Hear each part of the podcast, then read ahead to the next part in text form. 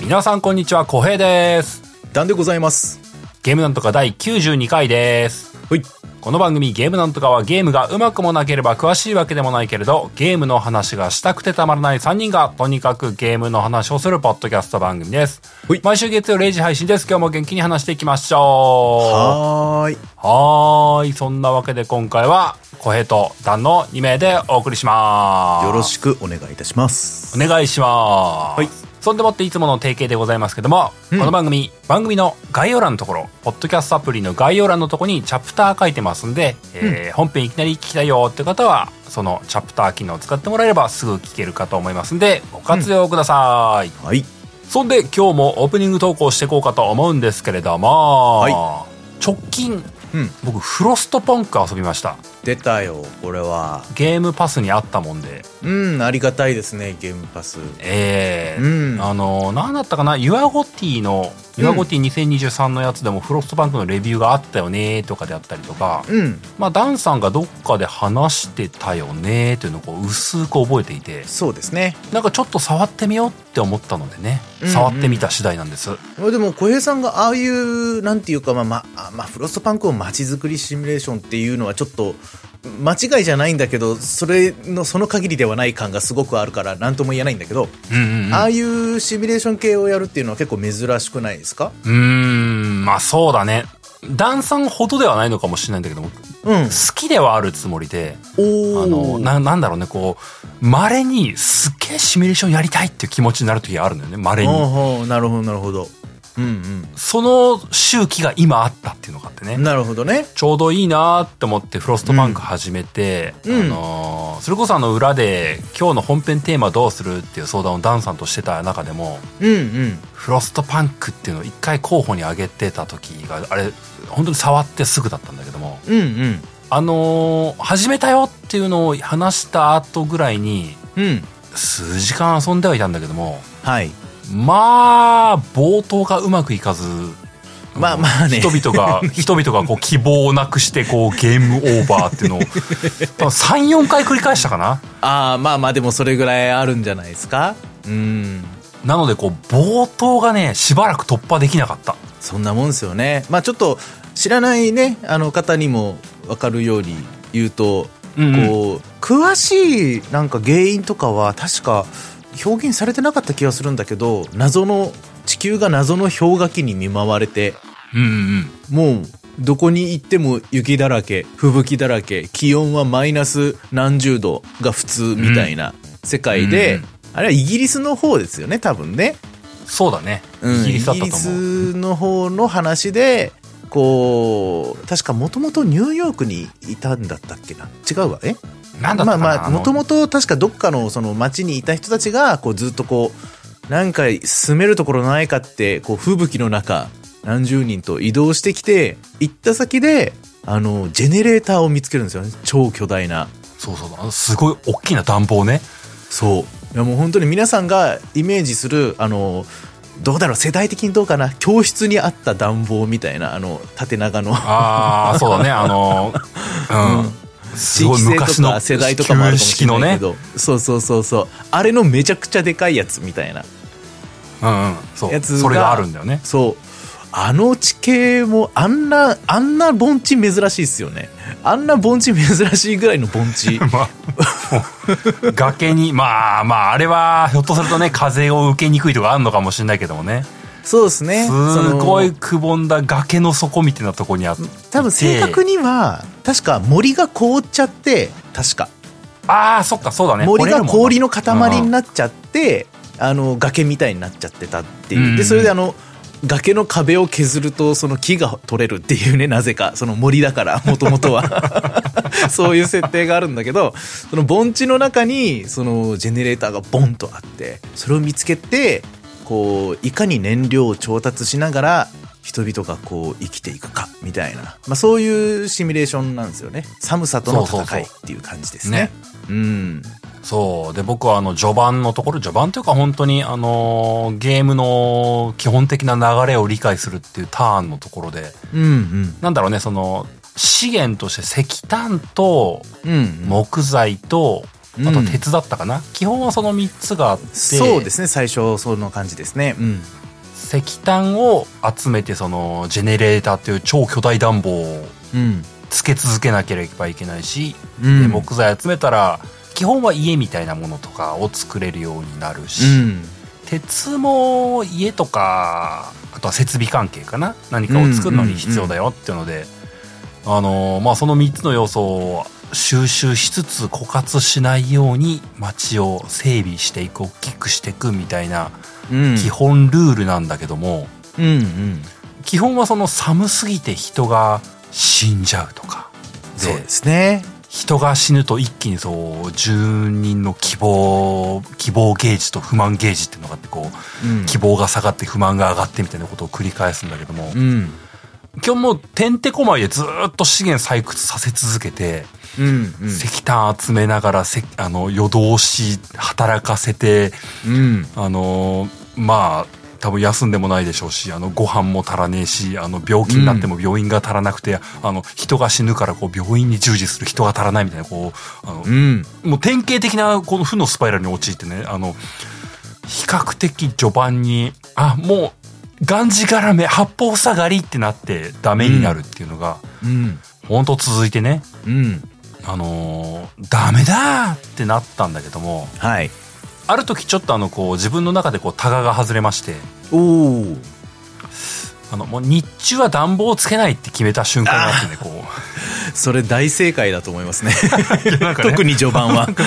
そう、なんかあの、うんどう頑張っても資源が足らなくて資源が足らないからこうう暖房が維持できなくてあの夜中に人が死ぬみたいなことを繰り返してたからうんこれはもうしょうがないと思ってあうんうんの暖房をあのちょこちょこつけたり消したりするみたいなことをするようになってねうんうんそこでちょっと軌道に乗るというかあのうんなんかあの一壁越えたんですよね。うんうんはいはいはいはいでそれでこうあの少しサイクルにゆとりができてあの、うん人が死ににくくなって医療現場もちょっとあの落ち着いて。うんなんか食料とかもあのね、あの、しっかり集めるような余裕ができたみたいなことができるようになってから、あの、うん軌道に乗って楽しくなってきてというか。うんうんで、あのゲームさ、あの、ちょっとあの余裕ができたところあたりから、うんうん遠征部隊を作って、あの、はいはい遭難者とかを探しに行こうみたいなうん活動ができるんだよ ね。そうですねその人たちが一番しんどいんじゃないかなと思うけど、意外となんか平気な顔し てか帰ってくるんですよね基本はもう全然、あのなんか、あのね、あの補給もほぼなしに普通に帰ってくるんだけどそうもそうそうそうそう数人でたった数人あの34人ぐらいでねえなんか、ね別に行った先で死ぬとか途中で死んじゃうとか行方不明になるって一切ない 感じでしたけど、なんかね、あのい一回ね、あの、うん熊に襲われて死んだね、僕ね。ああ熊に襲われるイベントありましたねあー確かそにうそう確そかうに。でもまあ、基本はまあ、あの、過酷な環境にいるはずなんだけども、うんあの、プレイヤブルじゃない時間に死ぬことはほぼないというかね。うんで、まあでも、その、難民を助けるみたいなものとか、こう、遠くの土地に行って、資源拾ってくるみたいなことができるようになってから一気にゲームが面白くなってうんであのオートマトンっていうのがあるじゃないそこよねそうあれすごいですよねあれあれいいなというかあれができてから一気になんかさあのそうですなねんか創意工夫のしがいが出てくるとそういうですかね。いかに、早い段階でオートマトンを、 その、迎え入れるかっていう。しかもその、オートマトンって、その皆さんイメージすると、まあ、あの、無限の労働力みたいなもんですよね。無限というか、うんそうだねずっと働き続けてくれる労働力みたいなね。うん機械なんですけど、その、うん人型の機械とかでも何でもなく、超巨大な、なんでしょうね。あの、スター・ウォーズとかに出てきそうなロボみたいな感じなんですよね。そうだ四足歩行のなんかねそうそうそう象な象んだかなんよくかよりもでかいんだけどめちゃくちゃでかい、そいつが普通にあの人間がやる仕事を肩代わりしてくれるんですよねそうそう人間15人分ぐらいの仕事を一気にやってくれたりねで意味が分かんなくないですかだってそんな細かい仕事できるわけねえじゃんって思うんです け本ど石炭採掘とかしてんだよねそうそうそういやまだね採掘とかだったらまだ分かるけど結構技術的なこととかもやってたしあるあるあるそう果ては普通に医療とかやるからねそうやるんですよ普通に 医療スタッフとして従事するんですよあのロボそうそう巨大巨大メカうんあれがだからだってその街中をあのでかい橋でなんかパオーンみたいな感じで歩いてるんだけど普通に建物を壊してもおかしくないレベルの大きさなの にそうそうそう歩いのそのそ歩いてるんですよねそうそうだだかかららあの設定面白いですよねなかなかね そうう、ん、あれができてあとはその技術レベル街の技術レベルみたいなものが上がってくるね、うんうん最初はその捜索隊がたまたまオートマトンを見つけた持ち帰ってきたうんみたいなところからスタートするんだけども、うん、後半になるとそのオートマトン工場みたいなの作れるようになるからそうそうそうあのまあ自分のさじ加減でオートマトンをまあ量産とまではいかないけども複数台持って、うん、なんかコアみたいなのが必要でしたよねなんかねさあさあさあさあさあ、うん、それが数がうんか限られてるから、うんうん、そうそうそう。でもなんかあのね、普通の人間だとあの、寒い設備の中だとまともに働けないっていううんうか、ん働く場所にも暖房設備をつけていかなきゃ、うんうん労働効率が悪いみたいなとかね、病気になっちゃうみたいな、こう、あの、いろいろ条件があるんだけども、オートマトンは関係ないので、うんあのー街の中央の一番でかい暖房設備からも離れたところの僻地みたいなところで極寒の中普通にあのフルパワーで作業してくれるみうたいな、んありがてえあれができてからもうあの楽しいねわあすごい街が潤うねってなってねこうあなんか人余ってきちゃったみたいなこと言いながらね、うんうんうん、あの僕あの速攻でこう子供たちを労働者とかにまするぐらいのこうあの結構圧政を敷いてたんだけどもうんうんいやでも本当にあれはね軌道に乗るまでがめっちゃ大変というかその うん最初いかに心を鬼にするかっていうゲームになっちゃってる感じはするからさそう最初だかはらしんどかったね本当振そうり返れだからば。そこに気がつく前はその本当に大変 難易度高す ぎるあれはまあ無理でしょうねうんそうそう。いや、なんかね、自動労働をさせるうんであったりとか、あと、その政治コマンドとしてね、その自動労働を許可するみたいな政策を取れるとかもあるけども、あの、個人的にはなんか、あの、一番心痛んだのが、あの、ご飯みんなのご飯に、ああおがくずを混ぜるっていうのを許可する政策で い。や僕はねあのそのそうご飯関係の政策を2つ選択肢があって、どっちにするかっていうのを選べる選べて、うんうん1個選んだらもう片方はもう選べなくなっちゃうんですけどそれで、うんうんそのご飯をスープにするかうんおがくずを入れるかのどっちかなんですよね。おざくずでかさ増しするかみたいなそ選う択なんだよいね。やでもね僕はさすがに毎回スープにしてますよいやおがくずは食いもんじゃねえじゃんっていうほんとすごい よね思っちゃうからなん一回選んでさ、すごい罪悪感とも んね。市民たちの声がひどいというか、俺そうそうそう俺たちは何を食わされてるんだみたいなこと さ、吹き出して叫ぶ住人たち。いやあのあのやっぱフロストパンクの僕は大きな魅力としては住人たちうんのあのセリフがなんかものすごくなんか切羽詰まってるというか、うん。なんかねああいうちょっとこう窮地に陥ってしまった人たちの心理描写というかそういうのがすごくうまいなって思って、まあ当然こっちもなんかネガティブな気持ちになっちゃったりするんだけど、うんうん本当に一個一個のルールの選定とか一個一個のその選択うんこのコアを本当にオートマトンに使うべきか他に使うべきじゃないかとかね、ううんん。 24時間シフトを今やるべきかやらないべきかみたいなこととかねそうそうそう。そういうのを結構真剣に考えちゃうっていうのはあれはもうやっぱりこうシビアな世界観だからこそすごいそれが伝わってくるからそのしんどさが、本当よね。うんうんいや僕が一番しんどさが伝わってきたのはやっぱりお墓の件ですねああ。人が亡くなってししまうとその遺体をどう処理するかっていう必要性に迫られてで、うんうんうんあのそれもさっきのその食事の二択と同じようにお墓を作って埋葬するかそれか、うん凍らせとくかっていう凍らせておくかどどっちにするみたいな感じになるどういうことやねんといやそのお墓を作らずに、まあ、普通の他のそのしそういうシミュレーションゲームだったらお墓を作ってくださいってなるんですよ、でお墓作んないで遺体をそのままにしとくと病気が蔓延しますよっていう、うんうん。のがあったりとかもしくはその、うんご遺体がそのままこう道に置きっぱなしみたいな感じになっちゃってたらそこの周りを通る人たちのが一気にやる気が下がるみたいな死体を見ちゃったみたいなのでがそのバッドステータスとしてついたりとかしてっていうのが結構他にはあるんだけどそのもちろんこのフロストパンクでもちゃんと遺体が処理されてないっていうことでみんなの希望が減っちゃったりとかするっていうのもあるんだけどそのうん凍らせておくと後で内臓を使えたりするんですよ。あそうなんだあ知らなかったこれね そあそういうことか臓器移植とかそういうことかなるほどそうそうそうそうそう人道的に考えたら当然墓を作って埋葬するべきだよねっていうのが他のシミュレーションゲームの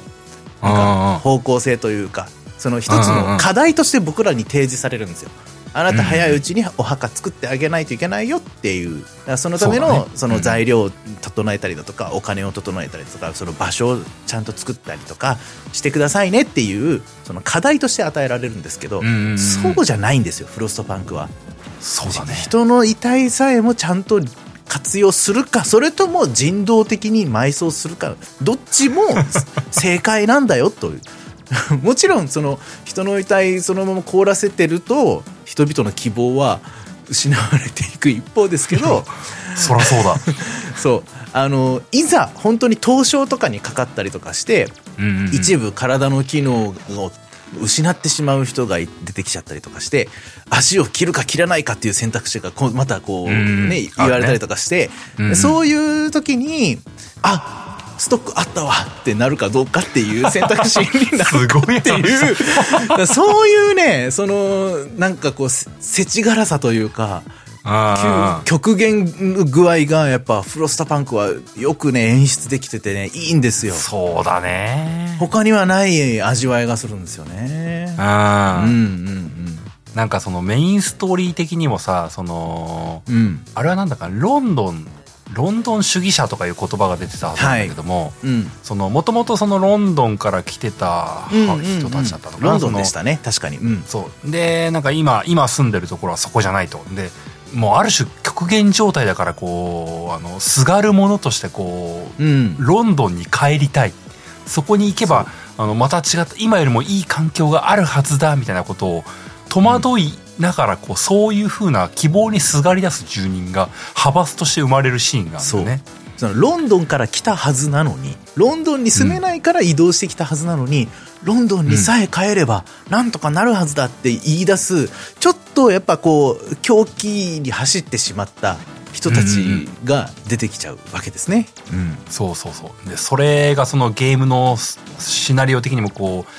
今住んでる街の状況が良くないとどんどんその派閥の人たちが増えていってしまって、うんで最終的にはこう離反者として「俺たちもロンドンに帰る!」って言っちゃうっていう流れになるんだよね。うんでなんかそこである種そのあの出てくっていうのを認めるっていう選択肢もあれば、うんあの力でねじ伏せてとどまらせるみたいな選択肢もあって、うんまあ、僕もその全員をあの街の治安状態を完璧にしてこうとどまらおあ何あの理想的な状態でとどまらせるってことはできずに。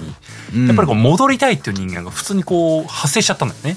うんうんうで、んそこでその、行かせるっていう選択をするか、それとも、まあ、実力行使でとどまらせる、どっちにするっていう選択肢を迫られたんだけども、うんこれどっち選んでも不幸じゃんということも分かっていて、まあまあまあそうなんですよね。うんその帰りたいって思ってる人たちは、うん行かせてしまったらまあ多分、まあ死んでしまうだろうし、間違いないでしょうね。うんでとどまらせてもまあ願い叶わずくすぶったまま生活することになるだろうしみたいなうんあややだーっていう瞬間がすごいあってねうんうんうんであのある意味そのまあゲームやっててすごくしっかりリアルに描写されるかっていうとそうでもないデータとして出るような感じではあるけどもうんあの住んでる環境マイナス50度とかマイナス60度みたいなうんマジで意味わかんない気温の中で生活してる人たちだからさ、うんいやまあこの人たちまともではいられないよなーって思いながらねそうですね。このゲームの中で住んでる人たちいやまあ確かにうん希希望は持っていられんよっていう感じがしてくるというかね。そうですね。なんかこう、根拠のないものにすがりたくなっちゃう気持ちっていうのは、芽生えてしまうんでしょうね。そうななっんたらかね、。そう、うんなんかすごいせちがらい感じというか、やるせない気持ちというかね、うん。うわーってなって、うん、うん。なんか僕は結局、 じゃあもう行っていいよっていう選択をしたんですけども、ああ、なるほど、なるほど。うん、なんかシンプルにしばらく微妙な気持ちだったねうーんうーんってうん、う ん。死んだよね彼らねうーんっていううーんっていうねすごいいや今話したも一要素でしかなくて結構頻繁に、頻繁にとは言えないかなでもなんかそういうなんかどっちとっても微妙だよねみたいな選択肢っていうのが結構いっぱいあるゲームだなというかねうん、そうですね。なんかあのぬくぬく暮らす僕の倫理観では片付けられない課題がいっぱい出てくるという かそうですね。そのロンドン主義派みたいな人たちが出てくるまでがちょっとチュートリアル的な感じで、うんあそうだねロンドン主義派が出てきた時にこの人たちをどうするのっていうのが、そのさっき言ってたあの制度、まあ、法律みたいなものをねルールをこうねこう決めていくっていう時に、最終的にこう統制していくのかそれとも、こう人道ととしてその管理社会にするのか、まあ、宗教的な社会にするのかみたいな最終的な方向性がそのどっちの方向性でロンドン主義派と戦っていくのかというかロンドン主義派をこう丸め込んでいくのかどうなんだみたいなのが、まあ、ゲームのルートとして2つ大きく分けて2つこう選ばされるんだけどそうだねまあ、どっちもどっちなんですよね。やっぱりうんまあでも僕はねどっちかというと結構その統制派その管理社会にやっぱ行きがちですねああそうなんだう僕んあのなんかあの結局エンディングまで到達したのは一周分しかないんだけどもその脊髄反射でこうあの宗教じみた方、うんあの信仰の力で人を、うんうんまあ、コントロールしようっていうと違うけどもねあの希望を持たせようみたいなことを選んだんだけども、なんかそのなんなんだったかなお祈りの会みたいなものとかをうんうんなんか毎日この時間にやるとかうんはいあと教会みたいなものを作るみたいなこううんなんか、人をなだめるためにひたすら教会とかルールを作りまくっていて、これ結局やってるの管理社会だよねとか思いながら、こう、まあまあまあまあま なんかね、あまあかまあそうね確かにねうんうん、なんかすごいあの言葉だけ信仰だけども、やってることは管理やって思いながら、こう、わなわなしながらやってたんだよ ね、なんかね。うんまあ結局ねそのすがる先をそのロンドンに帰りたい主義からそのそっちに目を向かせてるだけのようにもこそうそううそう見えなくもなんかなねいですからねうんそう、なんかあの、ルールを定めてる側からするとすげえやるせないんだよね、あれね、なんうか。んそうなんですよねああ。しかもそのゲームのそのゲームオーバー的な発想がその、みんなが死んじゃって全滅でエンドっていうよりはその指導者として追放されるっていうエンドなんですよね、そうね、プレイヤーがね、指導者だから。そのみおん前なはもがうダメだ不満が爆発してそうそうそう。お前は追放だっつってなるってい うね終わりなんでそのす余計なんかねそうなってしまった瞬間あこここれここまでかっていう そのみんなーみたいなさそのそのじゃあその俺を追放して何が解決するんだみたい なね俺を追放しても石炭は増えないみたいな気持ちが結構やっぱあるというかなんかねあれ悲しいよね。悲しいですね。うん別にそれ別に俺を追放してなんとかなるんだったらいいよそれででもならんでしょってお前たちは不満しか言わないみたいな何やっても不満しか言わないでしょでもたまに言っても僕ら今生き残ってるみたいなことをちらっと言ったりする人いるあ、んですそようねそう、言うやついるんだよね。そうちょっとちょっとなんか評価してくれてるというか確かにしんどいたまにいるんだよねそうしんどいんだけど今俺たちは生きてるじゃねえかみたいなそれってすごくないみたいな感じのことを言ってくれる人がいてそれに救われたるまにいるんだよそうそうそうそうそうなんですよ苦しいけど、なんとかやっていける気がするみたいなこうと、んそうそうあの朝働きに出ていくそそううそうそうそう そう頑張ってるなお前み たいなうでもこれから24時間シフトみたいなね、そうそうそうあの一番村から離れたところでこうひたすら石炭を掘り続けるああすまねえっつってあとジェネレーターから離れるとどんどんこうね熱が通らなくなっていってこう離れていくとどんどんこう寒くなっていってしまうっていうあの仕様もなかなか面白いし、無造作にテントとかその建物とか置けないっていう感じもねそうそうそう最そ初うそうああ最初からちゃんと考えておけばよかったみたいな絶対思いますよね。うんうんねそうそうまあでもねあのーうんなんだろうねある種そのストーリーとして何十時間もかかるようなラインではないというかねあのそうですねベルシカちょっと見てはないんだけどもうん、うん多分10時間かかんない数一周やろうとして数時間だと思うんだよなそうですね多分そんぐらいじゃないかなうん、もちろんあのリトライとかやってるから僕はもっとかかってはいるんだけどもうんうん多分あのー一回も引っかからずスッといったら数時間で終わるボリューム感でうんもう結構トライアンドエラーしがいがあるゲームだったんで、そうですねうん、普通にメインストーリーだけで十分遊んだなーっていう気持ちになったしうんあとあのメインストーリー僕一回クリアした後にあのあのなんなんていうの他のミッションといううんうかんクエストというか別ストーリーのものがいっぱい出てきたんだようねん、だからあれ結構遊び込もうと思えば結構なプレイボリュームがあるゲームなんだろうなというそうですね気がしたのよねうん、このこの街だったらどうでしょうみたいな感じでこういろんなそう条そうそう件そがう違ったりとかねうんする感じですねそう僕はあのゲームパスで遊んだんで、うんゲームパスでさっと触れるシミュレーションっていうのがあるっていうのが非常にちょうど良かったですねそうですねうん両芸ですよねあれはねもうねねなんていうかまあまだ発売時期とかは分かんないらしいけども「うんフロストパンク2」続編も今年、来年みたいな目安感で開発されてるらしいのでまあね、今年中って言ってるからうんまあ本当に今年中なのかもしくはまあ来年にまたちょっとずれ込むのかわからないですけどうんうねんうんねまあなんかそういう続報もちょっと期待だなと思ってねうんフロストバンク。まあ、 これもまた、ちょっと、重め、なんだろうな、その、ゲーム性が重めというか、その、さっき話した、あー迫られる選択肢が重めというかね、うんうんうん真剣に考えると、これ結構きつい選択肢だよねっていうのが多いというかね。そうですねまあ、そういった意味で、真剣にやるシミュレーションっていう意味で結構面白いなと思いましたね。はいおすすめです、はいおすすめです。楽しかったです。うんうんまあ、ちゅうわけでね、ちょっと長く話しすぎたんでね、本編にそろそろ行こうかなとは思うんですけれども、はい今日の本編はですね、うんまあ、去年の秋ぐらいかな、11月中にやってたんですけども、はい雑魚キャラを話すっていうのをね、うんうんうん今一度やってみようかなと思うわけです。はいまあ、前回は僕とハルさんの会にやってたんで、今回は僕とダンさんの組み合わせでやってみようかなと思いましてね、はい早速本編に入って話していこうかなと思います。はーい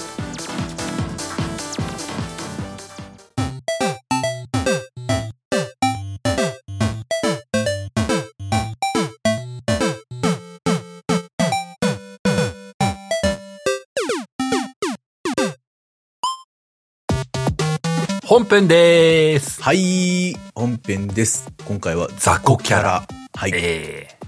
まあ、前回が僕とハルさんで、あの、ああだこうだ話したっていうところがありましたけれども、うんうん。まあ、あのー前回もそうだったんだけども、まあ、雑魚キャラってテーマって、あの、結構あのーふわふわしたテーマなんだけどもね。あのうんうんまあ、そんなにこう、どういうテーマだっていうのを、こう、堅苦しく決めずって言ったところで、曖昧にいこうかなと思ってるところはあるんですけども、はいはい、はい。ま印象に残ってるとか、こう、思い出深いとか、まあ好きだとか嫌いだとかっていう雑魚キャラを、とにかく雑魚キャラをテーマに話してみようかなと思うわけですよ。はいはいはい。でまあ、それこそあの前回で言うと、僕とハルさんで話した時で言うと、パッと思い出せるので、だと、あれだね、あの、僕マリオ3に出てきた太陽とか、うーん。マリオワールドに出てきた花ちゃんとかが苦手だったなぁ、みたいなことをね、そんな話をしたかなと思ってますよ。はいはいはいはい。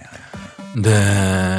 まあ、あれだな、最初の一個で、あの、前回原さんと話した時にちょっとだけ話したけども、あんまり話してなかった部分で、うん。まあ、ダンさんなら多分伝わるだろうなというのを、あえてもう一回掘り起こして話してみたいんですけども、はいはいはい。僕の中で結構印象強い雑魚キャラっていう意味でね、あのうん特にこう、苦手だっていう意味合いが強いもので、ああ、苦手。なるほど。赤狼に出てきた、おお。源宮っていうあのなんかあの、はいはいはい、はい。都あったじゃない。はいはい。あの、こっちを老化させてくるやつっす。そうあれよ、あの方々。あの方々よ。 あれ嫌だったね、本当そう、あれ、すっごい嫌だったの。気色悪いんだよな、あそういつそう ら。そう。そうそうそう。あのさ、本当に。その、廊下攻撃食らうとき最高に嫌な気分になるんだよね。あーなんでしょうね。その、単純にデバフとしてめんどくさいっていうのもあるし、うん。その、若さを吸い取ろうっていう、あの、発想そうが、やっぱ、なんか、その人のなんか、意志が、その敵キャラのね、意志が伝わってくるというか、気持ち悪いんですよね。あの、あ、そう、あの、あの都ってさ、その、うんうん景色としてめちゃくちゃ綺麗じゃない、 まあそうですね。うん。あの、桜が咲いてて、うんうん。あの、明るいフィールドで、あの、そうですね緑もあって、ん水辺もあって、綺麗な場所。そうでですもね。そこに住んでる人たちが本当に気持ち悪いんだよね。まああの、あの水にやられちゃってる人たちってことですよね。言うん言ってしまえばね。うんそう。で、まあ、ダンさん言ってくれた通り、その、ある、ある意味少年もなんかおかしくなっちゃってるというか、そうですね。なんか、若さへの執着心みたいなものというか、永遠の命への執着みたいなものの塊みたいな感じですかそね。うあれを、あれが本当にあの都綺麗なんだけども、あそこをカッポするのがすごい嫌でね。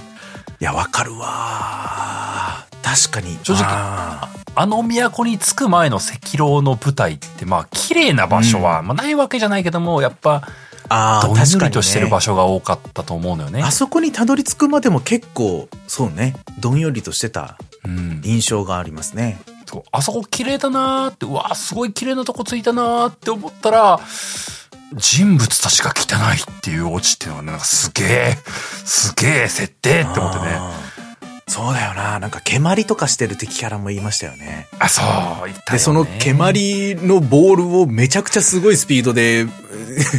打ちつけてきて そう、水中に逃げても打ち打ってくるんですよ、あいつそ。んなにめっちゃ遠くからあ何をあキャプテン翼かよみたいなシュート打ってくるんじゃない本当に。稲妻みたいな シュートで打ちつけてくるから、水の中に逃げてもね、ふつ殺されるみたいなのが、そうそうそうあ。すごい思い出した、今。うあわそこ、あそこすごい嫌だった。ーあー、わかるわ。怖いっすよね、単純にやっぱね。そう、あそこね、そう、あの、何あの、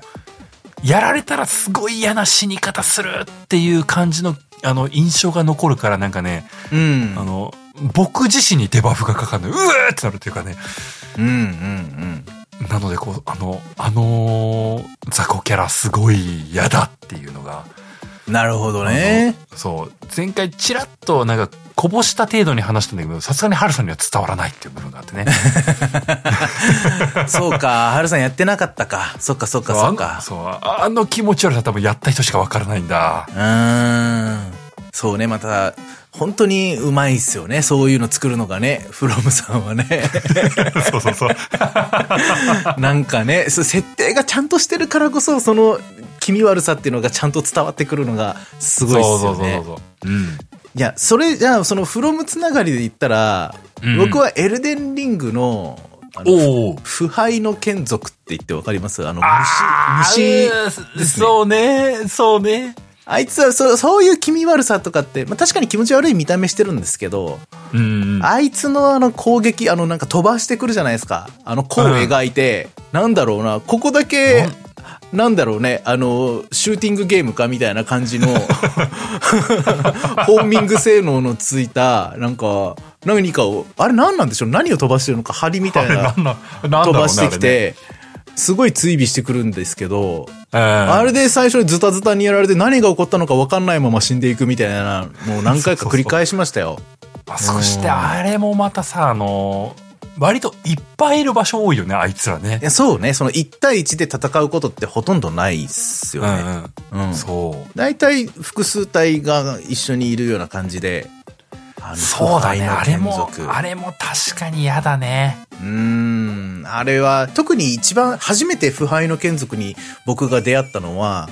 うんうん。トラップ宝箱のトラップに引っかかっちゃってああ、はいはい、うんうん。無。理やり転送されて転送した先にいるんですようん。僕もそうだったと思多分大体の人がそうなんじゃないかなう。うんうん。うんどこここっていうくらいの遠くのマップに飛ばされるんだよね。そうそうそうそうでそんな簡単に帰れないしねだから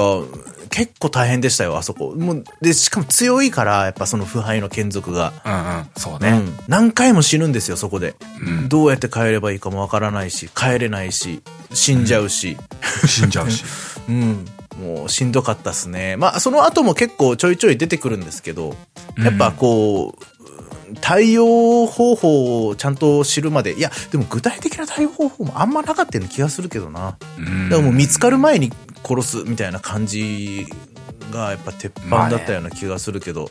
でもまた彼らの存在がうんその名前が腐敗の眷属ってうん。最初は分かんないんですよ初めて会った時ってあー腐敗のうんそうだね眷属ってどういう意味みたいな、うんそそうだのね眷属って言ったらやっぱりこうなんかこう神様とか天使とか、うんなんかそういうちょっと人を超えた存在のなんかこうつか使いのものというかそいつの下にいるみたいな感じじゃないですか眷属って、うんうんうん。でもその前にあるのが、その何かの名称じゃなくて腐敗っていうなんかこう状態なんですよねはいはいはい。んそう、だから、確にそうだ腐敗の眷属ってどういう意味やってなっちゃうわけだよ僕、僕からするとうんうんうん。そまあそのエルデンリングの中における腐敗という言葉の意味っていうのが、後半にならないとあんまわかんないんですよね。多分クリアした人でもよくわかってない人もいっぱいいると思うんですけど。 まあね。うん。まあだから腐敗っていうものの意味するところが、まあその、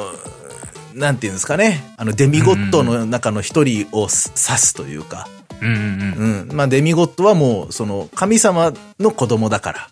ら、その人の眷属なんだ、みたいな。うっんうんうん。っていうのが、なんかこう、うんまあ、そのデミゴッドも別に腐敗を受けただけだから、別に腐敗そのものの神みたいなものが確か別にいるのか。だから、そういう腐敗の神みたいなのがいて、そうそうそう。そいつの影響を受けすぎちゃったデミゴッドがあいつだから、あの、なんだっけ、名前忘れちゃったけど、なんか裏ボスみたいな、あの、うん。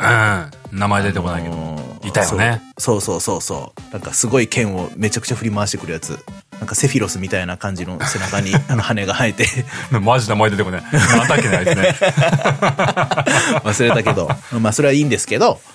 ああいつあそういう系統なんだみたいな確かにあの腐敗のダメージがついたなみたいうなんうんううんん。。なんかそういううのが後になって分かってくるけど、最初はねもう意味不明なんで、あいつ出てきた時には。不キャラ敗の設定も分かんい。ないし、見た目もグロいし、虫だから、うん虫、でっかい虫で人の頭が乗ってるみたいな感じですよ。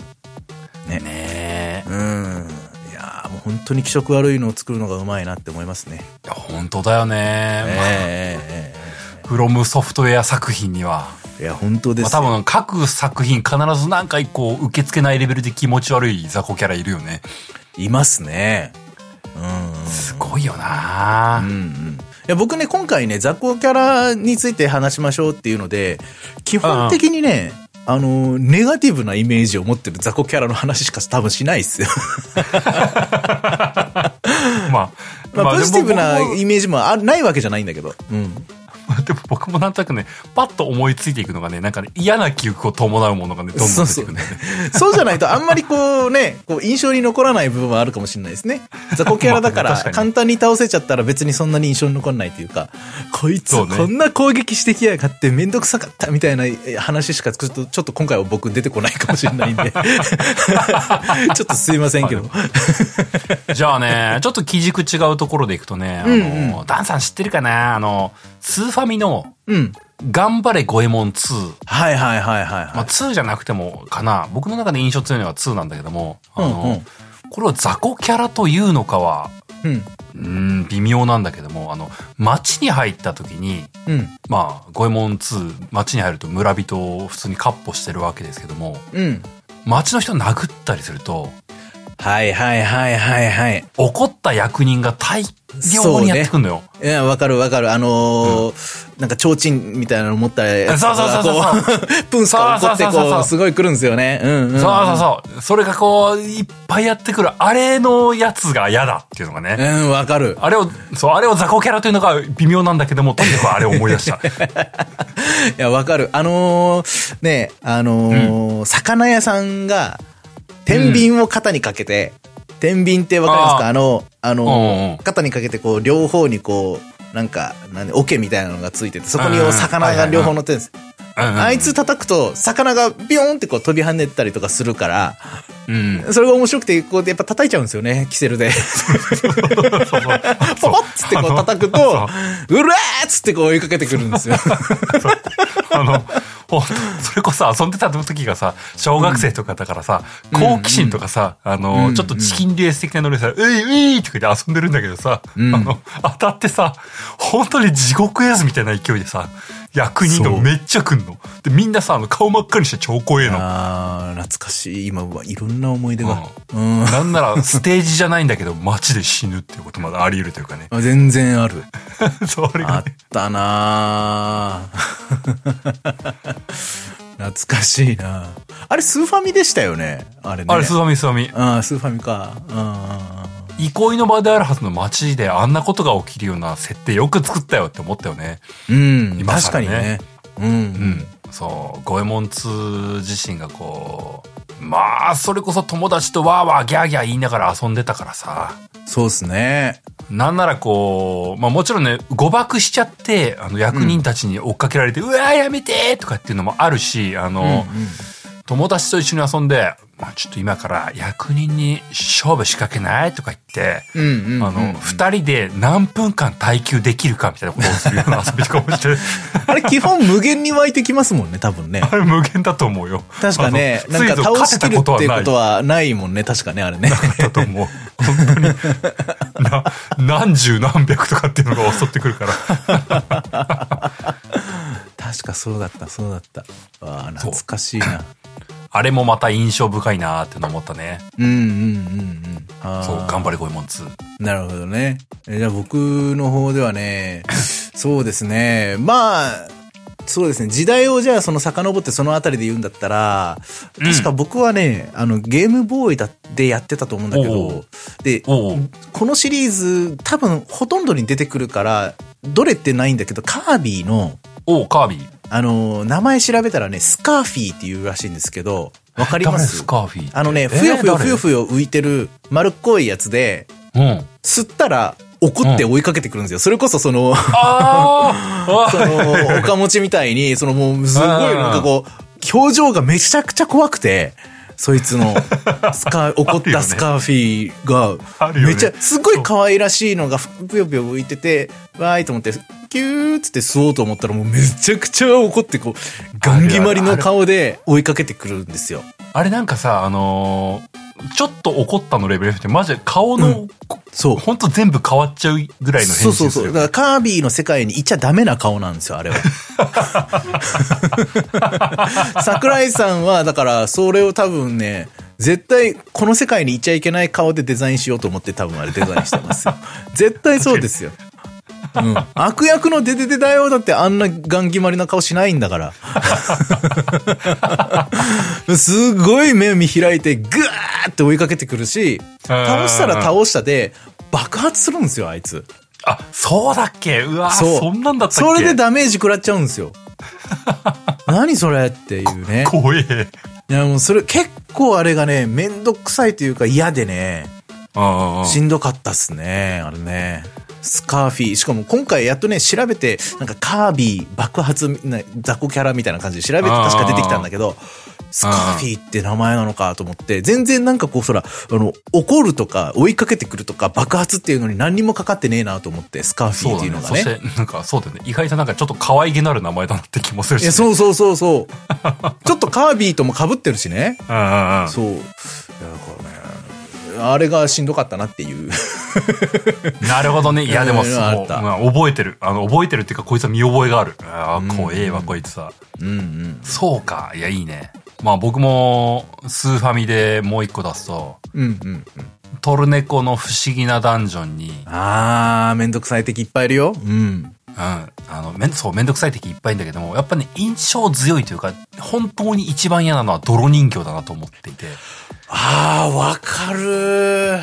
あいつのモーションもちょっと腹立つんだよな。あ、そうそうそうそう。 あの、くるくるっていうやつね。そうそうそう。 うんうん。不思議な踊りだったかな。うんあの、トルネコの不思議な男女の中で不思議な踊りをするのがそのど人形系の敵で、うん。トルネコの不思議なダンジョンだと不思議な踊りの効能って、うんトルネコのレベルを1下げるっていう効果なんだよね。うん。で、まあ、必ず不思議な踊りをするってわけではないんだけれども、うん。まあ、そこそこの頻度で発生する攻撃なもんで、うん。泥人形と戦うってのがうん。ストレスなんだよね。そうですね。やっぱ基本的に、まあ、あの、あれってほら、階層深くなればなるほど当然その遠距離攻撃とかしてくるやつんいるから、そのうんうん今こいつと目の前のこいつと戦っているっていうところで、知らない間に視界外に敵が来てて、視界外から遠距離攻撃かけてくるやつがいいたりとかするんですよね。うん、うん、うん。でそれがとにかく腹が立ちますね。そうだね、わかる。ね、まず自己紹介せえよっていう。 そう突然に嫌なパッと音がしてそね。うそうそうそうそうそうそう。もうああ、さっきまで1対1でフェアな戦いしてたのに、 ターンごとに、いい一どこ回ずリつリパッドどこみたいそなうね。そう、リリパッドとかね。やっぱそういう感じで、しかも、MP っていう概念がないから、あのゲーム。うん。だから、基本的にはね、なんか杖で魔法、ね、回数制限があって、それそうでそうそうこうやったりとか、道具でこう遠距離の敵を倒したりとかっていう感じだから、その MP が下がらずにレベルが下がるっていう。あれはねね、えレベルあはれ大事だからね、本当に。本当嫌なのよ。ねえ。じゃあレベル上げしようと思って同じフロアにずっと居続けるとどこからともなく風が吹いてくるってなんかこう、ね、よくわかんない理由でそのダンジョンから追い出されてしまうっていう。ずっとそこのフロアに行っちゃダメよっていうね。あ、そっか。あれもう。そう。まあ、泥人形が一番ね、き印象は強いけどもね。ダンさん言ってくれた通り、遠距離攻撃もあるし、えー、あの、キノコだったかなあの、力とかそういうのを下げてくるとか、うーん。腐った死体とかも、あの、うん錆びさせてくるみたいなのがあるじゃない、ああ、装備がね、それが、僕は一番しんどいのそれかな。だって、別にその、その一回のダンジョン攻略じゃないじゃないですか。そ、その、うん。そのああ、なるほどね。そう、ね。はぐれメタル持の剣ち帰ってもね、を、そううんうん、今まで育ててきた、プラス10なんとかっていうふうにこううんうん育ててきたのが、こう、そのプラスの部分が減らされてしまうわけですよ。そうなんか武器が強くああいう永続強化系したのねも嫌だよね。うん。うん、あれが下がっちゃうのはね、もうなんか今までの努力が無に帰すみたいな感じで、そうしんどかったっすね。確かにね。ねそうあーなんか余裕ぶっこいてさ、こいつ倒せる、一撃で倒せるとかって思った時には、スカッてなってさ、うん。 で、スカってされて、その後にこう、そうねベドーンみたいな、こう、わかあるの、わ。油断した時のね、あの、本当にこう、チクショーってなる感じね。うん。でいかにこう、通路に引き寄せるかみたいな感じでし たよね。そうそうそう。通路で無理やり1対1を作るみたいなね。 そうそうそう。そうそういう感じはありましたよね。確かあにの。ね。でもね、こう、そのはずだったんだけども、2、3歩歩いてるうちに、こう、反対側からなんか来てるそのうねそ。うそうそう。あれっつって、挟まれたっつって。自分から窮地に追いやられてるみたいなところは確かにあった。うん。そう。でも基本的にほら、あの、自キャラからして、8方向に、その、あるわけじゃないですか。その、なんていううんの、うんその、対応するマス目がね。うんだからやっぱり、あの、複数1対他になってしまうと多勢に無勢で、圧倒的に不利なんですよね。そうね。うん、周り囲まれちゃうともう、こっちが一回行動するたびに、もう周りの、まあ、仮に8対いたとしたら、8、8人からボコボコにされちゃうみたいな感じになっちゃうから。だからまあ、それをどう、こう、対応していくかっていうので、やっぱりどうしてもこう、通路に逃げつつ、こう、戦っていく。まあねえモンスモンスターハウスに出くわした時には、もう基本通路のギリギリのところで戦うみたいなのが、基本になってまし たね。そうそうそう。でも、 長長期戦やってると、後ろからこう、ゆっくりゆっくりこう、一歩ずつ敵が 襲いかかってくるから、その時は絶望でしたね、確かにね。えー、そうう。ん。あ懐かしいな泥人形。そうね、泥人形。うん、わかるわ。あのそれこそ僕なんかさあの順序が逆だからさあの、うん最近になってあのシリーズ本家のドラクエのシリーズ本家をそっ遊び出したからそっさあ、先にトルネコっていうか、まあ、まあ、試練系というか、ああいうのやったってことですね。そうそうそうだからあのなるほど、ね。不思議な踊りと泥人形っていうのがさとにかくさあの、まあ、それに限んないけども、トルネコの不思議な男女に出てくるやつらって結構嫌な攻撃いっぱいするじゃない、うんうんうんうん。なんかこうあの本家ナンバリングで見た時にあ意外とそうでもねえんだなみたいなことを思ったりもしちゃうまあまあね、なんか確かにね。まあ本家でも確かに MP 減らしてくるって、まあそこそこ嫌な技ではあるけれども、うんうん別に宿屋に泊まれば終わりなんでね。そうなんかあのトルネコの時のあのがっかり感がすげえ強かったなっていうのをねうんうんうん。思った。ね、いやまあじゃあね、ドラクエ系で言ったらそれは僕はいっぱいありますけど、おおなんだよ大なんまだかよに言うと、やっぱ硬いうん雑魚キャラ。硬い雑魚キャラねうん。その、うんじゃあ、その、まあ、ドラクエでのそのダメージ計算なんて、うんまあもう世に知れ渡ってるぐらい結構単純なんですよ。っうんうんうんていうことは、HP が多いキャラと、敵キャラでね、HP が多いキャラと、その、硬いやつっていうのは、うん実はさほど差がないわけじゃないですか。うん本来そうだだねったそらういねうことになるまあうんうんうん単純な話、何ターンで倒せるかとか、うんうんうんね、主人公の通常攻撃2回で倒せるとか、なんかそういう部分が大事になってくるじゃないですか、実際プレイしてたら。うんうんおっしゃる通り、こうなんとなく頭で計算しながら、今主人公で1回攻撃したら、こいつに例えばじゃあ60ぐらいのダメージが入ったら、あとは、この魔法使いの、この杖でポコンと10ぐらいしか食らわないけど、ポコンとこれだけでも相手相手をこう倒せちゃうから、でみたいな感じで、こうできるだけ無駄のない、こう、ね、攻撃パターンをこうイメージするじゃないですか。うんうんだから、その HP が多いっていうことと、相手の守備力が高くて、こっちの攻撃が通用しないっていうのは、ほぼイコールなはずなんですよ。うんシステム的なことで言えばね。うんだけど、守備力が高いやつは、なぜか悔しいんですよ。普段のダメージが出ないことの、への、そ の、苛立ちみたいなものを僕はすごく感じる傾向にあるなって思ってて。なんかわかるそうわかりますかねその、例えば、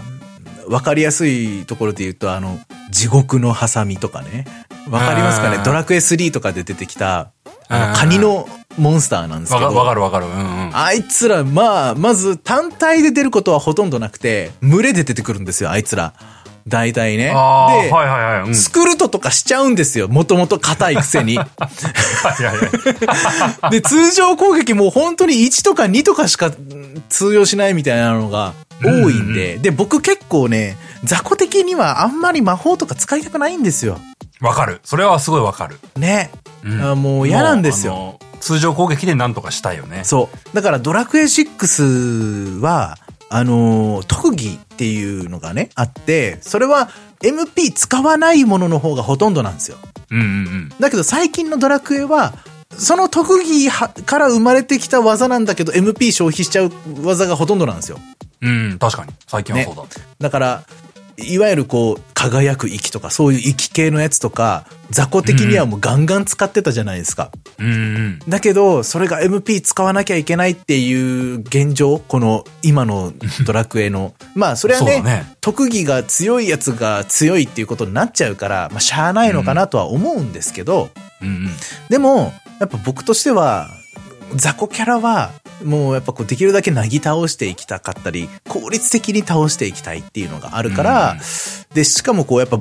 どこかで出会うであろう、その、そのダンジョンのボスの時に、万全の MP で迎えたい、そのボスをね。 だからそらそうだ MP をね、こうできるだけ消費せずに、いかにこう、こう、それでいて効率的にクリアできるか、みたいなところで、ふ普通だったら60のダメージが入るはずの、うん。主人公の攻撃が半分の30とか、そこからスクルトされて、また10とかになっちゃうみたいなのがもう、しんどくてたまんない んですよ。体力多いやつも確かにしんどいんだけど、普通に60入るから、そいつは。うん。だから、なんか、ちゃんとこっちの攻撃が通用してる感があるんですよ。はいはい、そうだよね。うん。だからね、まあ、特に序盤ね。特に序盤なんだろの、うねなんかそういう魔法とかもそんな強力なものを覚えてない時とかは、ドラクエ、まあ、とやっぱね、3が僕の中ではそういうイメージ強いんだけど、キャタピラーとかね、あの、ロマリアに入ってすぐのところとかね。ああなんとかか虫っぽいやつだっけあそうそう、いや、あの、芋虫のやつですね。ああああああうん、あの、ぐるぐるぐるぐる回って攻撃してくるやつやとか、まあ、その、大サソリとか、ああいう固めのやつ。で、さっきの地獄のハサミとかもそうなんですけど、そういうのはね、もうとにかく硬い敵がね、なんか精神衛生上良くないって僕は思う。はいはいはいっうていうのと、これ硬いとは別なんですけど、これ絶対小平さんね、共感してくれると思うんですけど、ドラクエで言ったら、まあ、圧倒的にこいつらが嫌いっていうのがあって、レッドイーターとブルーイーターですね。ん ああなるほどねドラクエ5に出てくる。おあいつら なるほどもうはい本はいはい当に嫌い。あいつらもまあ、やっぱり基あー本群れで出てくるし、はいはい素はい早さが速くて、めちゃくちゃ攻撃力が高いんですよ。ああ懐かしいねいたねちっちゃくて、よくわかんない生き物じゃないですか。あいつこそ。何そうなのあかれどうどう言えば伝わるのかわかん ないね大体そのドラクエってなんかこう元ネタがあったりとかね。その、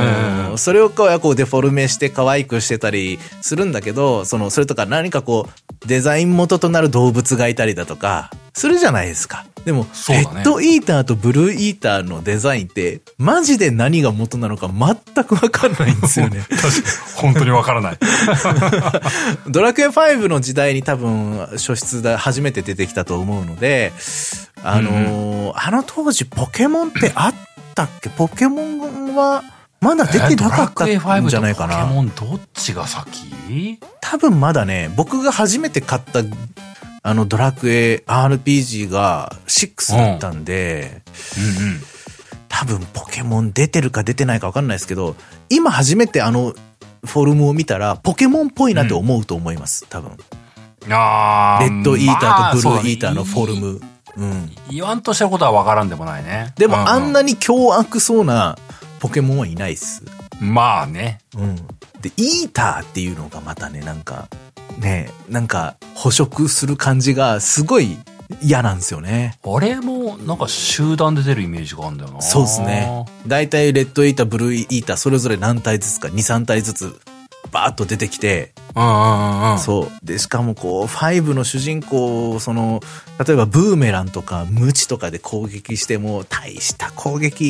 にって、そのダメージ出せないんですよ そうねいやファイブの主人公はそうですねそうで、そその、こうね、こうスピードが速いから、素早さが速いから、向こうが先制攻撃してきても、すごい大ダメージなの。そうね確かにな、うん先そうだよね先生を受けるしひ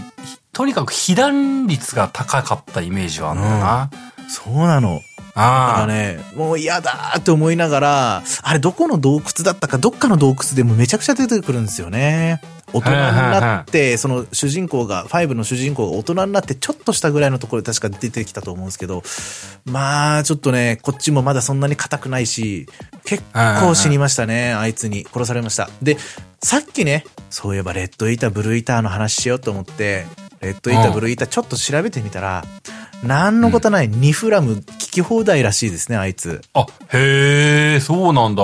なんだよーって思っちゃいますね、今となって はね。なんだよーいって。ニフラムで消えちゃうんかいって。ニフラムなんかへー使わないじゃないですか、はっきり言って。まあ正直全然使ったことない経験値にもならないでしょだってあれ、ニフラムで消した場合。うん。ああそうなんだそれさえも知らなかっただって、ザキとかよりも使わないじゃないですか、そんなん。そうねザキはまあまだ、どうだろうね。僕ほとんど使わないけど、使う人がいるかもしれないけど、ザキはあの4のあいつが使うイメージっていうかぐらあいなんだけどねのー、あ、やばい、俺としたことがあいつの名前が出てこない。はいはいつあのピピしか名前が出てこないアリーナ姫のアリーナ姫のお供よ。あーあー、まあいいや、あの、あいつがね、そうそうスそう、クルト AI をに。使うあいつよ。そう、AI に任せちゃったら、 ザキしか唱えないっていうあいつね。うん。うんうんうん。いや、まあそう、その、ザキは相手を即死させる即死魔法なんですよね。うんうん。死の言葉を囁いて、そ,、れでこう、まあ確か半分ぐらいの確率とかで死んじゃうんですよ、敵が。うんうんうんでも、ニフラムっていう呪文が、多分3に出た後、しばらく出なくて5で久しぶりに出てきたみたいな、そんな感じだったような気がするんだけど、なぜうんか、聖なる光にこう、ふわーっと 敵が消えていくというね、そういう呪文なんですけど、ニフラムって。で、消えていくだけだから倒したわけじゃないから、経験値は入らないっていう、そういう順ああ番なんですよ。そうなんだそへう。えだから使うわけないじゃないですか、そんなの。まあまあそうねだねあうん。へえそうなんだそしてレッドイーターブルーイーターはそれ聞くんだそうなんですよね。でもまあやっぱ倒したいっすよね、あいつら。倒した倒くなしったいもあるしえだってあいつら相手にに MP 使ってたらキリねえぜっていうて、とこ切ろもありなるい。しめなっちゃ出てくるから。うんうん。そうなんです。なんかね、こう、そうね、RPG の雑魚キャラっていうのが、まあ、嫌なやつはいるよね、まあ。うんそら、いっぱいモンスター出るから、たまに嫌なやついるよねとは思うけども。うんうんうんうん。まあ、確かにダンさんが言う、言ってた、あの、硬いやつって確かに嫌だなと改めて思うね。そうっすよね。う。うんん。いやまあ、硬くて、硬いやつ、避け HP るやつ。少ないとかだったらまだわかる。まだいいんだけど、だだんだん硬くしていくやつ、まあ言ってしまえばススクルと唱えちゃうやつはもう本当にしんどい。 本当にしんどいですね。なんかね、あの、話聞いてて思ったのがさ、あの、うんうんそこまで嫌な印象はないんだけども、FF のサボテンダーもその気があるなと思って。あー、確かにそれはそうかもしれないですね。あのーまあ、作品によるけど、サボ懐テかしいなンダーってさあのーうん。倒すメリットがあるからね。あの、あれ確かアビリティのポイントが多めに入るとか、なんか、うん作品それぞれやってるけど、な倒すメリットがあるから、そこまで嫌な印象がないんだけども、うんうん。あいつだってあの、針1000本で1000固定ダメージ脱出し、うん。通常攻撃当たらんしで、うん。ギミック知らんかったら、結構な難敵なんだよね、あいつ。そうですね。うん。んまあ、ネタキャラではあるけど、普通に強いっていうか、まあ、やられちゃう。そううそん。うん。あと、同じような理屈で、トンベリとかもそうかな、FF で。まあまあまあ、トンベリね、あの包丁ね。そうそうそうそうそう。んうんうんうん。あれも恐怖ですよね、なかなかね、ちょっとずつ近づいてくるそうやつ。そうそう、んあれ。まあ、それこそね、もう、あの、どういう敵なんだっていうネタが分かってしまえば、まあ、対策が取れるから気にはならないんだけども、うんうんあれ、初見の時嫌だぜーっていうのはやっぱあるよね。うんそうですね。やっぱ結構、まあトラウマだと、とまでは言わないけど、やっぱ結構な恐怖感を植え付けてくれるような、うん、感じがしますね。そうそうそう。うん。そう、だからね、それをね、ドラクエの話を聞いて、FF もやっぱ似たような、似たようなとまではね言わないけども、印象強い雑魚キャラっていいなとは思ったね。うんうんうんうん。そうですね。まあ、その、サボテンダーに関しては、まあやっぱこう、FF 的にアレンジした、やっぱ、あーはぐれメタルみたいな、ね、うんメタルスライそうだねム的な、多分そういうね、感じだったんだろうなっていう気はしますね。んそうだ。ね。別に、そのメタルスライムも硬い敵だけど、別にあれもうんもう本当に分かりやすいからいいじゃないですか。その恩恵がちゃんとあるし。そうだね。うん。だけど、メタルスライムはまだいいんですよ。うん。はぐれメタルとかメタルキングとか、うん。出てきたらそれは頑張って倒したいじゃないですか。うん。だけど、やっぱその、魔人斬りとか、その、うんうん毒の針とか毒針とか、ああいう一撃必殺系が通らないことにはどうしようもないっていうのがちょっと腹立たしいですね。そうね。うん。いや、まだメタルスライムは、通常攻撃を2、3回当てたら倒せるじゃないですか。そうだね。た、倒せる見込みがあるからね。そうそうそうそう。逃げるな、逃げるな、逃げるなって言って、こうみんなで一生懸命通常攻撃、通常攻撃みたいな。ハッサンだけ捨て身みたいなね。ペロリ、ペロリ、ペロリって。そうそう。で、一発でも通ったらよしみたいな。で、複数体出てきた時に、複数体出てきた時の喜びはあるんだけど、基本的には一体しかもうやっぱ相手できないから。うんそう、逃げるんだよね。そう間に合わないんだよね。で、攻撃が通ってるやつが逃げちゃったりとかすると、もう、あーって あなっちゃう。あなんでお前が逃げんのって言って。そう。そのなんか、その楽しみ感はあるけど、もうはぐれメタルとかキングスライム、あ、キングメタルとかになっちゃうと、基本体力がもうちょっと増えちゃうから、通常攻撃でやってたら全然間に合わないんですよ。うん。そう攻略法を、ちゃんとね、あの、うん。技とか覚えないとなんともなんないもんね。そう、マージンギーとかでやんないといけないっていうことがあるんで、まあまあ、それ、で、でも逆にそれで倒せた時はやっぱこうちょっと気持ちとしてはひとしお。まあ経験値もたくさんもらえるし、嬉しいっていうのはそう確だかねにあるんだけど、うんうんうんなんか、もう勝ち目がない感は、やっぱ結構あるなっていう感じはしますね。でしかもこう、うんうんまだ、ますその、メタルスライム程度だったらまだいいけど、はぐれメタルとかキングメタルとかが出てくるような場所って、普通に強い敵がセットで出てきちゃうから、ああ、そうだよね。うんうんそいつらを無視した状態で、そそいつらの攻撃とかを受け放題の状態でこっ ちは、メタル系の敵に全集中しないといけないっていうとに状かく 況がとにあるかくかまずらあいつを倒せって言って そうそうそう、逃げる前に何とかしようみたいな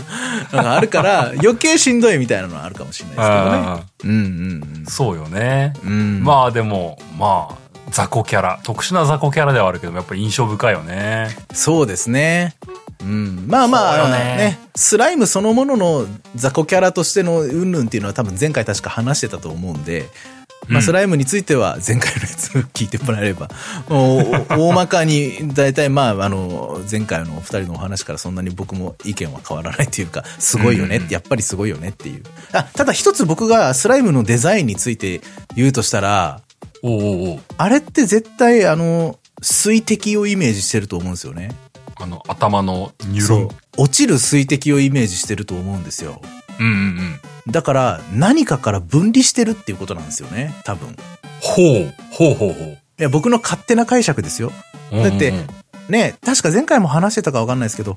もともと堀井さんがその鳥山音大に あのー依頼したものとしてはそれまで普通だったドロドロのアメーバみたいなそのうんうんスライムをイラストをこう書いてこれをデザインしてくれって言って依頼しててあの僕らの知ってるスライムが 帰ってきてて、ん鳥山明先生すごいですねっていう話まあこれは結構知ってる人も多いと思うんですけど、うんうんそのじゃあ鳥山先生はなぜそのただの丸いスライムの可能性も全然あったわけじゃないですか。そうだねおっしゃる通りね、だけど頭をこうとんがらせて水滴をイメージさせてるわけですよ。うんでも、うんああなるってことは水がこう落ちてる時の水滴のなんかこうイメージとかうん元々の別の本体だったり、何か本体じゃなくても、別の水滴、別のゼリー状の何かから飛び出してるっていう風にそうだね僕は見えるんですよ。そうだね確かにねうん。まあ、最初からキングスライムに合体する、合体してキングスライムになるという構想は絶対なかったと思うけど、うんそのスライムのその多分堀井さんが描いたあのべちょべちょのスライムの一部みたいなイメージなのかなとかねああまあまあそうだね鳥山先生がが描いたやつはうんうんうんうんうんそうそうなんかそんなイメージを僕は持ってましたなんかね、えー水滴っぽい描き方をするってことは分離したってことなんだろうなみたいなうんなるほどうんうんねうんいや知らないですよ僕の勝手な妄想ですからねまあまあまああええまあええでもあのね、ドラクエのスライムの造形ってのはやっぱりこう、独特だし、本当にシシンボリックだよね、あいつはね。まあそうですね。まあ、あれはすごいよな雑魚ほんとな雑魚的っていう話話題だったら絶対やっぱどっかしらで出てこないといけないような、ね うん、雑魚的の代表みたいなところはありますよね。うんうんうん。うんうんまあまあまあ、ドラクエだったらそんなもんですかね。そうだなじゃあ、すんごい時系列吹っ飛んで超最新作いっていいですかどうぞ。ダンさん知ってるかなおパルワールドなんですけども。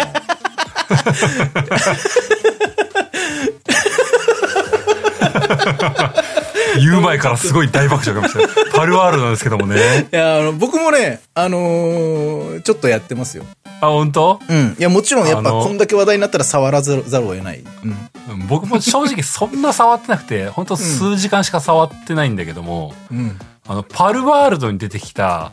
うん。クルットリっていう鳥がいるんですよ。あーはいはいはい。はいはいはいうんいいっすね。いいっすね。うん、あの、聞いてる人、知らない人いたら、あの、ぜひググってもらいたいんですけどもね、検索してもらいたいんですけどえでもいいネーミグ。ングだと思いますけどね。うんそう、くるっとり、あいあいつ何するかっつうと、あの、まあ、僕の出会いがそうだったんですけども、あの、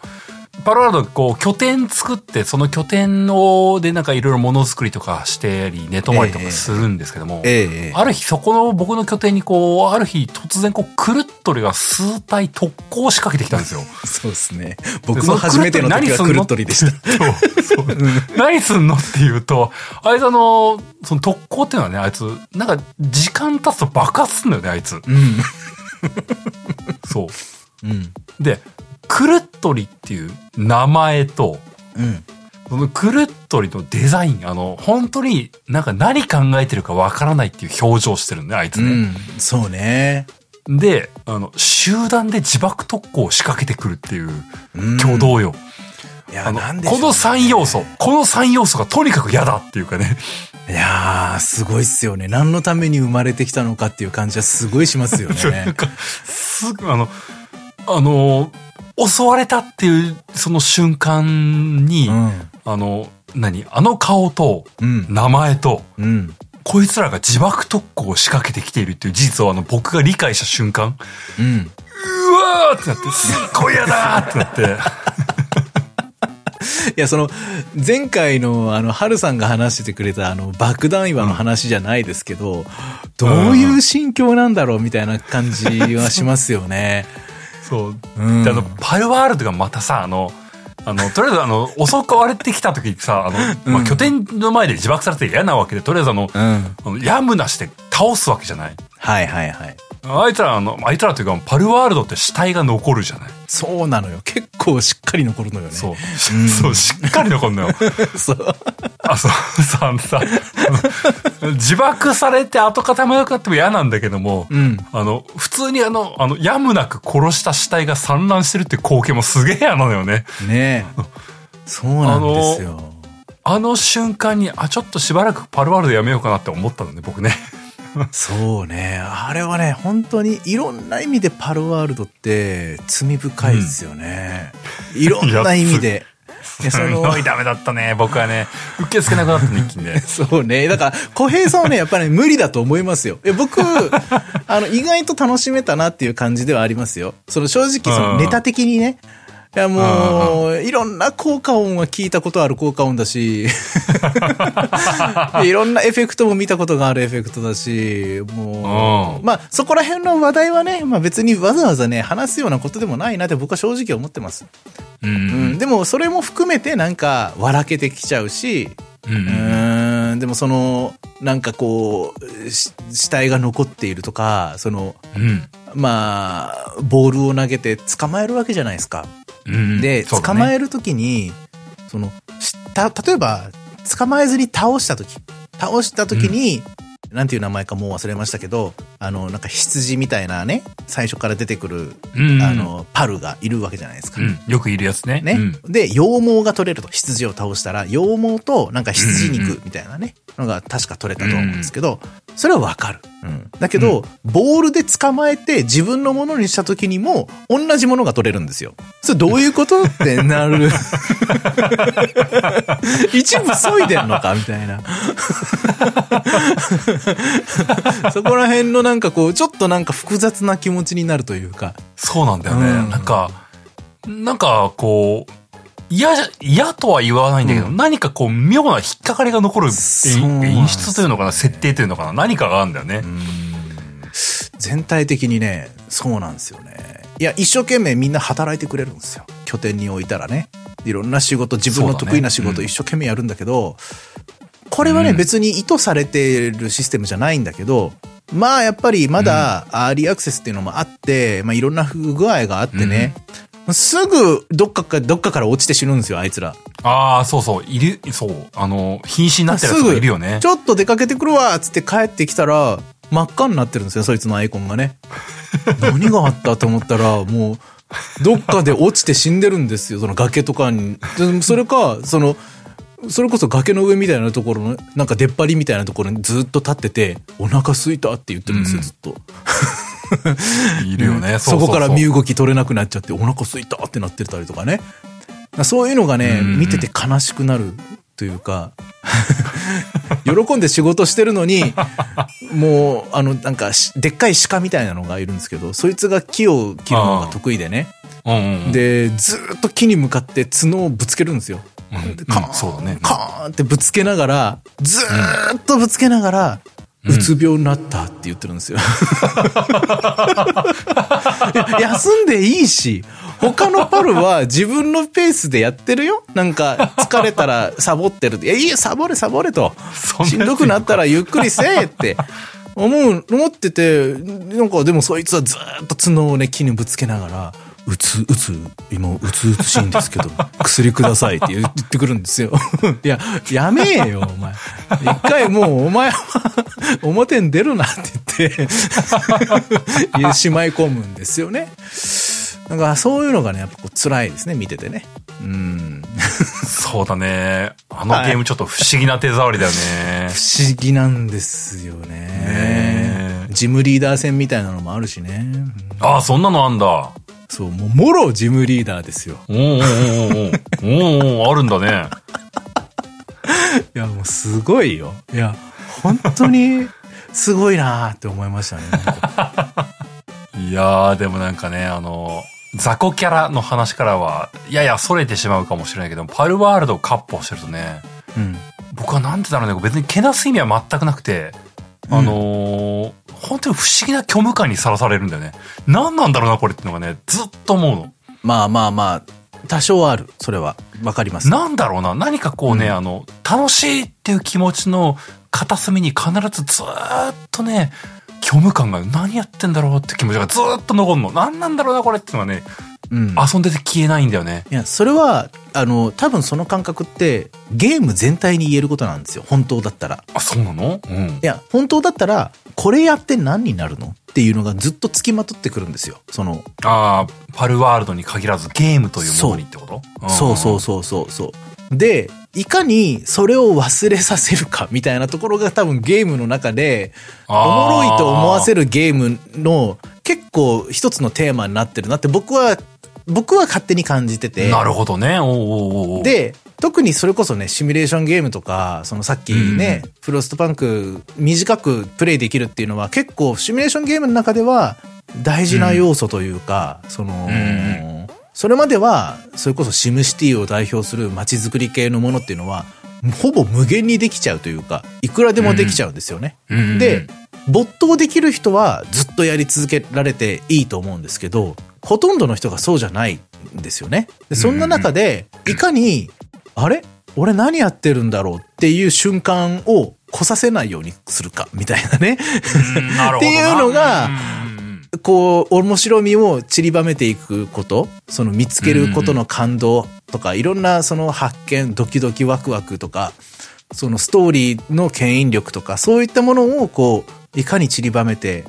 う深くしていくか、みたいなところだと思っていて、うんうんただ、やっぱね、パルワールドは本当にまだアーリーアクセスだからっていうのが多分まあねまち、もちろんねまず間違いなくあるんですけど、うんうん結構頻繁に来るんですよ、その虚無感が。うんお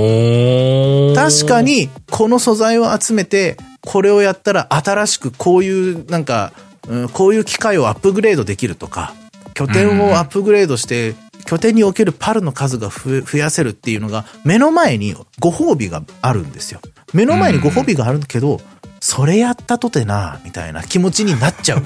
なるほどね。俺何やってんだろうみたいな気持ちになる頻度がは高いような印象を受けるんですよあー。そっか。じゃあまあ、う僕の虚無感はまあ、ダンさんとかにもある種あるものなのかもしれんのか。なるほどな。そうそう。だから多分、その、小平さんの思ってる感覚っていうのは僕も同じように感じてるなって思いましたうね。ーんうん。なるほどね。多分僕はね、その、それを薄々感じながら、くるっとりと出会った瞬間に何かがこう、何かが切れたんだろうね、一回ね、ふわっって一回去ろうってなったんだよね、うわーって。いや、僕はね、期待してるんですよ、くるっとりに。何を期待してる かって、決して、くるっとりはもともと狂ってなかったみたいな感じの設定に期待してるんですよ。 いや、まあだっ、てそうじゃないとおかしいもん、あいつの存在意そう義だがね。おかしいね。そのなんか、まあまあ、ポケモンでいうロケット弾的な感じで、その密漁弾がいるんですよ、あの世界にはああ、そうそう、いるっていうよね。うん。そう。で、ジムリーダー戦みたいな感じで、この特定の場所に行くと、突然ボス戦が始まって、なうんなんか、なんとか密漁団のなんとかみたいな感じで、演出がペキーンと出て、そいつがボール投げて、なんかそいつと戦うみたいな感じになるんですけど、うーんその密漁団が、そのくるっとりの元のなんかパルを捕まえ て、そいつをこう改造したりとか洗脳したりとかして、魔改造しそうそうそうそう、魔改造して、くるっとりを世に放って、そのプレイヤーたちの拠点にお前行ってこい、突っ込んでこいっつって、こう指令を出してるみたいな、そういう設定であってほしい。で、まあまあ、まあね、そうよね。後々、狂ってないところの狂っとりが普通のパルとして 出てきてほしい。あ、こいつそうまあもでとももとのやつなんだみたいなの をまあ見たい。 そうじゃないと確かに、くるっとりの存在意義が不明すぎるもんね。うんそりゃそうよね。悲しすぎる。自然発生でこんなものがいちゃいけないってなるもんね。そう。いや、本当にそう思う。だって、子供を残そうという気にすらならないはずじゃん、そんなの。 あいつらが。なんか本当ね、あの人、あの目がダメなんだよ。あいやあの名前でそうなあんだのよね目を見るとね。あ、なんでしょうね。多分、クッキーモンスターよりいっちゃってる目してますもんね、あれね。 あれすごいですよね、やっぱね。いやー、そう。うん、なんかね、うん雑魚キャラ、うん、雑魚キャラでもない、何かこう、異質なものをかん狂っとるには感じるんだけどもね。えええええまあでもなんか、超直近ではあいつの印象が強いんだよね。えなるほどね。やっぱあるワールド、まあ、どっかで話さなきゃいけないだろうなと思ってましたけど、まあ、でも今のでもういいですわ。ある程 度。僕はいや、でもね、基本的にはね、面白いゲームだと思います。パルワールドっいて。や、僕も別にあ、あの、うんつまらないという気は全くなくて、あの、うん。全然やってて面白いと思う。ね、あのー拠点系、僕アークとかもやってないんだけども、遊ぶとこういう感じなんだろうなとか思いながらそうです。ね。ええ。うんあの、アークの方が全然理不尽だし、なんかこう、うん、あ、そうなんだ。うん、うんあの、理不尽ですね。アークは理不尽です。もっと。うんうん。あれはもう、うんちゃんと、はい、こいつ強キャラですよ、みたいな感じがちゃんとわかるじゃないですか。ああ、そうだね。おっしゃパるル通り。に関してはね。うんうんうんなんかわかりやすく、でっかかったりとかね。 するから。まあまあまあ、今後に期待したいなとは思いますね。どこまでこそうの、ね。パルブームが、ちゃんと持続できるのか、みたいな感じは。まあね、その、まあうん正直全然調べてもないんだけども、そのアーリーアクセス版なわけで、その次のロードマップとかはどうなってんだろうなってのは気になるしね。そうですね。うんうん。なんか、まあちょっとなんだろうどなねる。か。うん。まだ触れてもないけども、オンラインでみんなでやるとかのやつもね。うんうんうん。まあ多分それが楽しいでしょうね。あの、ああいうゲームはね。うん。そうそうそう。ああいう部分でね。そっちはそっちでね。パルワールド単体ではね、その先が気になるなと思ったりするとこですね。はい。まあ、そして本編的にも時間的にはこんなもんですかね。そうですね。うまあ、ん。あとはもう皆さんの多分共感を得る部分で言ったら、お、なになにまあ、ずら、ずらっと名前だけ言っていくと、お、言って言って。うん。あの、マイクラのクリーパー。おー。ええやっぱりいるんだね、あいつはね。ええ。まあ、クリーパー。スケルトンどっちにしようかなって迷ったんですけど、スケルトンってあの、弓矢をね、撃ってくるんで、マイクはいはいはラいにおける、ああいう遠距離攻撃って本当に凶悪なんですけど、でもクリーパーはね、気がついたらいるんですよ、そこに。気がついたらいる。うん。爆発するまで全く音を出さないんですよ、あいつ。あ、そうなんだ。うん。いきなり、ツッツーってこう、 後ろから聞こえるんですよ。ツッツーっていうのが聞こえて、はっって気がついたら、バーンつって。 死んでるんですよ。目の前に、あの、マイクラって死んだら、こう、うんうんうん。その、自分の経験値が目の前でふよふよふよふよ緑色の光が浮くんですけど、はっはっって気がついたらその状態になってるみたいな。 特に洞窟内でのクリーパーはもう本当に暗いしね、見えないうんうかんうん。ら、うん、理不尽ですよね。そうなのね。クリーパー、まあ、そこぐらいですかね。ああ、あええええええはい。あー、そう。まあね、本編はここで終わっていきますけどもね。うん。まあ、まあ前回はね、あの、ハルさんとやった時に話したけどもね、ゲーム的にはこう、雑魚キャラって無限にいるものだからね、うん。形を変えて、今回が第2回だとしたら第3回もなくはないなと思うところでね、ええええええまた次を考えつつやっていければなと思います。はい。そんなわけで最後エンディング入っていこうかなと思います。はーい。作曲編曲音声編集イマジナリーライブなどはカメレオンスタジオエンディングです。エンディングです。今日は雑魚キャラについて話してきました。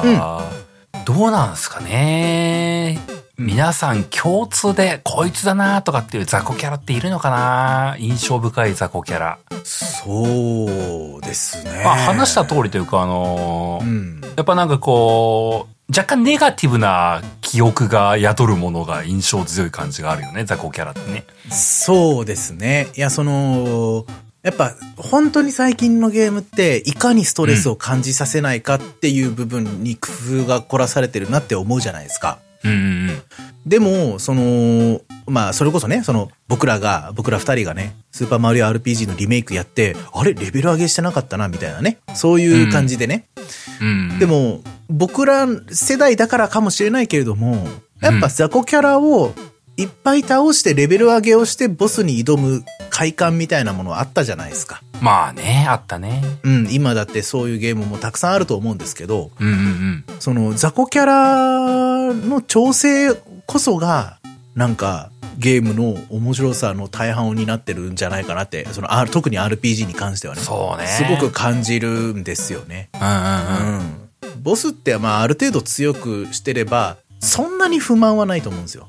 でも、そうねボスはねまあうん。どうしたって記憶に残るしねそうそう。でも雑魚キャラって、その時、そのプレイヤーの、なんか強さっていうものといいバランスを保ってないといけないじゃないですか。うんうんうんうんしかもそれがめちゃくちゃ数必要だから、うん多分雑魚キャラっていうものをいかにこう調整するかっていうのが、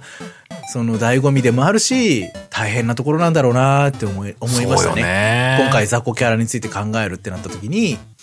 しんどい雑魚キャラの方がイメージに残るっちゃ残るんだけど、なんかそうじゃなかった雑雑魚キャラたちは多分本当にちょうど良かったんだろうな、みたいな、そうだねうん、感じはしましたね。そうだうねん。まあ番組的にはねこうお便りとかでねあのうんこのキャラがやっぱり印象深いよとかねうあんの。いやいやこのキャラめっちゃ好きだったよとかのがあればね教えてもらいたいなと思いますんでねうん。いつもの提携を読んで終わっていこうかなと思いますはい。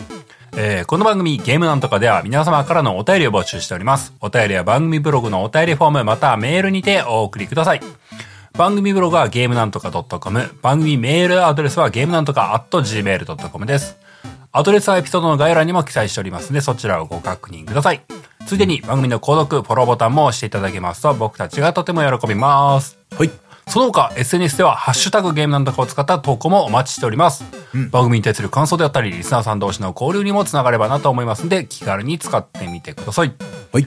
そんなわけで第92回はこの辺でおしまいですまた次回お会いしましょうお相手は小平とダンでございました。それではまた来週さようなら来週は番組6周年